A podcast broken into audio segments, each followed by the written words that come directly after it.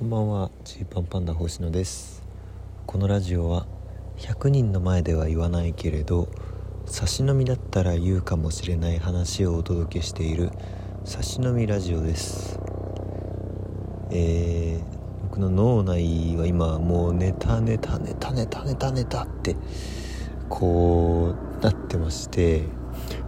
あのあの本当にこの自分でもなんか泣きそうになるぐらいあの異常なその偏り、えー、神経の尖らせ方というかこの本当その周りの単独ライブとかやる人これどうしてんのって僕毎回思うんですよ。それもう僕この直前タイミングになると本当になんかあのネタどうかな？うわあのネタいやいややっぱこのネタいやいややっぱこっちやろうかな。うわやっぱこれやろうかみたいにもうパニックになるぐらいあの本当今日も朝起きて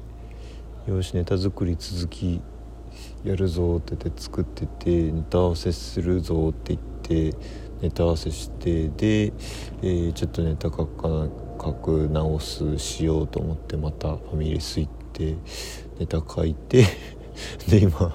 えー、家の近くまで帰ってきてでこの後ご飯食べたら そのネタ書くんですけど でそこみんなマジどうしてんの？僕めちゃくちゃその結構時間に余裕持って準備をしたつもりなんですけどそれでもこのまあ、やっぱその書き直す作業とかがこの延々と終わらないというか そのなんでゴールゴールしないゴールしてすればいいんでしょうけどなんかいやここもっとこうできるんじゃないかとかあのなんだろうねもう無限に時間をと費やしてしまうっていう、まあ、それはね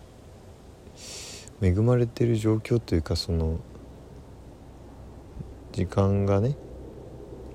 勝手に使える状況だからそうなってるっていうのもあるかもしれないんですけどいやにしたってそのみんなこんなことなってんのっていう感覚なんですよ。よく他の人の単独ライブとかの話とか聞いてて例えばこのえ僕らでいうとソロライブまであと1週間ぐらいなんですねまあ、8日か、えー、今日が土曜日で日月火水木金土日で本番なんですけど、えー、この8日の前ぐらいのタイミングでいやまだなんか2本なんか 1, 1本しかできてないとか2本しかできてないとか僕ほんとざらに聞くんですよね。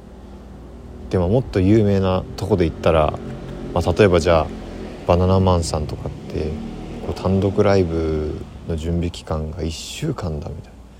1週間前にならないとやる気が出ないみたいなことでまあ1週間も稽古場こもりっきりで準備ってよく聞きますけどもいや僕はそのこの10月とか結構時間使って結構いろいろ案も出してでもうそのテスト勉強とかで言ったらさもうだいぶ早めに対策してるわけよ。ね？だいぶ教科書読んだしもうだいぶノートも読んだのにまだこんなこんなてんやわんやしてるっていうその。で多分僕これずっとこの後もそうなんですよね。あと1週間ぐらい。これ本当だから効率悪いんかな。本当あの自分が情けなくなるというか。うん。まあもっとあれなんでしょうかね。いろんな人に相談したりとか。あのー、これでよしっていうところを決めればいいんでしょうね。でもでもなんかもう全部、まあ、全部不安になっちゃうっていうかまあ本当メンヘラみたいな ことを言うんですけど、まあ、毎回そうなんですけども全部不安になっちゃうんですよね。なんか全部このこれじゃ良くないんじゃないかもっと別のネタをやった方がいいんじゃないかってなったりとか。そわそわそわそわしてしまう。というねこう傾向にありまして。で大体あのそういうのもあり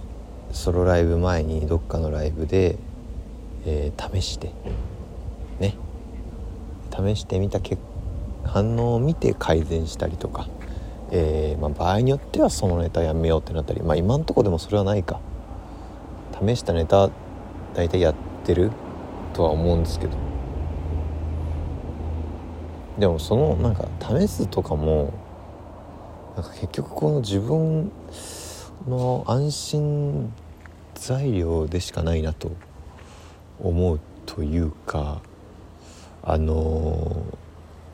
全く笑いが起きないんじゃないかっていうことを想定してるんですよ。ゼロ笑いゼロ笑いの5分とかになってしまうことを可能性が怖くてそのソロライブとかねその前とかにこうやってみたりしてでちょっとこのちゃんとお客さんから笑いが返ってきたらこうめめちゃくちゃ安心するんですよ。ああゼロじゃないみたいなじゃあ大丈夫だみたいなやそもそもその1年間通して、えー、新ネタ新ネタじゃないに限らず今あんまりその一つも笑いが起きないっていうことはそんなにないはずなんですね。まあ納得いかないことはいっぱいあるよこのもっともっと受けたかったとかすっごいいくらでもあるけれどもその全く一つもお客さんの声が聞こえないで終わるってことはそんなにないっていうか、まあ、お客さんのそれはまあ、まあ、恵まれた状況でライブやってたりとか、まあ、絶対あると思うんですけど。でそんなのでじゃあ試して何を精神安定にしてるんだみたいな、え、ところもありそこをねこうこう超えていく意味でもちょっと今回あのオール新ネタでいきたいなっていうことなんですけどそれが余計にこう不安に不安になるって。いや人のこと言えないっすね。なんかその崎山さんあのファイサンの崎山さんとかがえっ、ー、と大抵その直前のタイミングというかあのー、ライブの直前新ネタライブの直前とかになるとえー、受けるかなもうみたいな。めちゃくちゃその不安そうに電話してくるんですけど。それはまあなんかすごい気持ちわかるんですけど。なんか僕はいつもそれを聞いててめちゃくちゃ不安になってるなって。大丈夫ですよって思うんですけど。こう自分の番になるとこうめちゃくちゃまた不安にものすごい不安に駆られる。ああ今はですねえー、ファイヤーサンダーの崎山さんの話を、えー、し始めたぐらいで、えー、ちっちゃい犬たちがですね、え僕の隣を通っていきました、え先日でしたらそこでふるさと納税の話に切り替えたんですけどね。ちょっとあまりにあの犬たちが急に犬とあの飼い主さんが唐突に近づいてきたのであの切り替えタイミングを失いまして、えー、うん。かな。今ちょっと今ちょっとびっくりしたな。本当足元まで来た。ファイヤーサンダーの崎山さんがよく電話してくるって言ってた時すごい足元まで犬来た。うん。ここから僕がふるさと納税の話を公園でし始めたらえその時はあの人が周りにいるんだと思っていただけたら嬉しいです。何をね告知してるんだっていうところですけれどねここから1週間どうなるんだろうな。この自分がどうなるのかが分かりません、うん、しかも今週はねオーディションがあったりあとなぜかそのソロライブの前日にあの渡辺エンターテインメントがねあのお笑いライブオーディションみたいなのをね、えー、やるみたいですね。ちょっとあんまりちゃんと分かってないけど原宿のステージで一般の方が、えー、エントリーして、えー、その野外ステージに出てで審査員の得点が高かった人が実際に渡辺の事務所ライブに出られるみたいなえー、ステージがあるらしくて、えー、なぜかそこの審査員を任されています僕。全くね全く、えー、事前連絡がなかったんですけどあの事前連絡なかったというかなんかこの日に星野さん入るかもしれませんみたいなことは2ヶ月前ぐらいに言われていたんですけど。なぜかですねツイッターの通知で知りましたね。なんか通知来てるなと思ったら審査員として書いてあって。最初あのなんか A マストさんとパーティーちゃんと僕の潜在写真がそれぞれツイートに画像で貼ってあって。なんか出る出るのかなと思ってたんですけど審査する側っていうね、うん、なぜか渡辺の中で僕が選ばれました。それも前日にああるのでね。なんかそういうまあでもそれはそれでいいのかな。ちょっと気晴らしになったりするしね、うん。まあ、そういうことを楽しみながら、えー、11月6日まで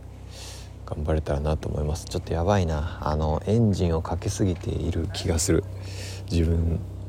自分にこの力が入りすぎている気がする。リラックスをして、えー、楽しみながら生活をしないと。楽しみながら生活をしないとと思っています。ではお開きです。